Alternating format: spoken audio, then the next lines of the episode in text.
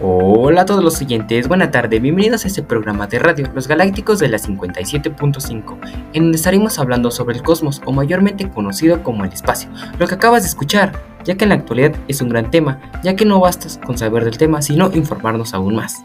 Deseamos que esta transmisión sea de tu agrado y útil para su vida, como docente, estudiante, director o padre de familia. Sin más preámbulos, comencemos. Para comenzar, le haremos una pequeña encuesta a nuestra invitada Wendy de Yanira, que nos estará hablando sobre el tema antes mencionado.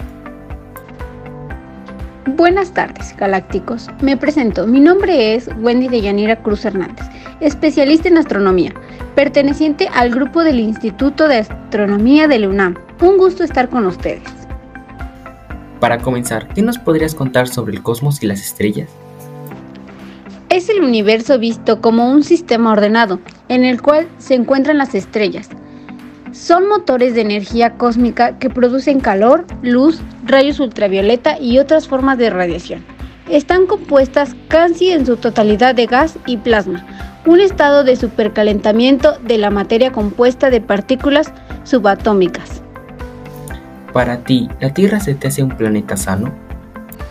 No, no es sano, gracias a las creaciones del ser humano, ya que la tierra nos proporciona todo lo que necesitamos para obtener alimentos y llevar una vida saludable, en forma de recursos naturales, desde el aire, agua y fuego. ¿Crees que podemos encontrar algún planeta igual? No puede ser igual, pero al menos con las condiciones para crear vida. Muchas gracias por regalarnos unos minutos. Vamos a unos comerciales y volvemos. Así has preparado siempre tu Nescafé clásico. Mmm, y así es como se prepara el nuevo Nescafé clásico sin cafeína. Mmm, si no encuentras diferencias, es porque no las hay. El nuevo Nescafé clásico sin cafeína sabe exactamente igual que tu Nescafé clásico de siempre. Vive sanamente. Y estamos de regreso galácticos de la 57.5. Hoy hablaremos sobre qué es el cosmos. ¿Y esto para qué? Pues principalmente para podernos introducir un poco al tema y ayudarlos a informar más de este, aunque es imposible de conocer y comprender en su totalidad, siendo enormemente y infinito el cosmos, es el lugar donde vivimos. Algo que nos podemos dar cuenta es que aparentemente el cosmos está vacío, que apenas está iluminado de pequeñas luces Miles de millones de estas llenan el espacio, cada una con un sol, una estrella o quizá con sus propios planetas. Volvemos con ustedes después de un pequeño comercial.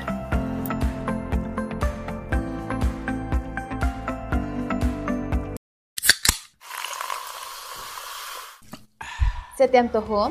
Comparte momentos en familia y con amigos en la calle, en tu casa o en el parque. Crea nuevas historias Conoce nuevas personas, viajando, hablando, jugando o compartiendo. Dibuja sonrisas en cada esquina y a cada momento.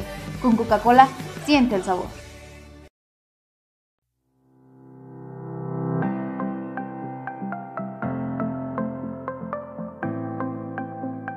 Eh, estamos de regreso, galácticos. Ahora hablaremos sobre qué son las galaxias, Hoy en día, una galaxia es un conjunto de estrellas, polvo cósmico, nube de gas, materia oscura, entre otras. Cada galaxia cuenta con un agujero negro en su centro, las cuales se mantienen unidas por la gravitación que hace que cada uno de estos se mantenga en una forma espiral. Un dato curioso sobre el cosmos es que se creó hace más de 13.700 millones de años, y así como podemos escuchar, el cosmos es muy antiguo y a la vez muy, muy grande, ya que el espacio en su totalidad llega a medir aproximadamente unos 93 millones de años luz.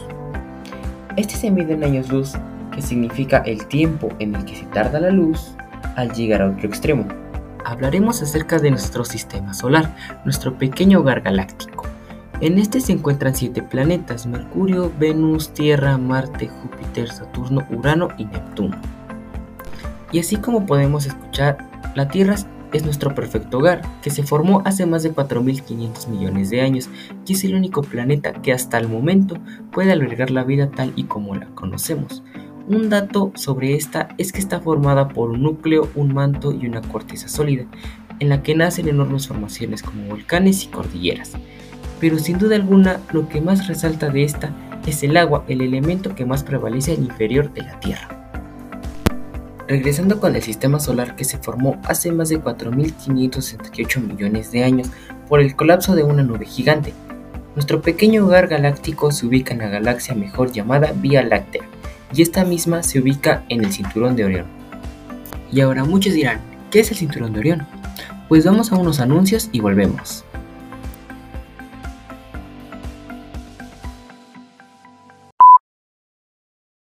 No sabes, amiga, alucina que salí con Javi. ¿Cómo? ¿Y qué dice? Estaba en un taxi y de pronto Javi dice... No. ¿Eso dice? Sí, pero no sabes lo que Astrid dice. Ay, y segurito que Vero dice... Siempre dice así, ¿no? Ahora todos dicen. En el nuevo Movistar Messenger, únete al chat exclusivo de Movistar y contáctate al instante con todos tus amigos Movistar en donde estés. Regístrate gratis con un SMS al 7474 con la letra M, espacio y tu nombre de usuario. Movistar, compartida, la vida es más. Más información en www.serviciosmovistar.com.pe.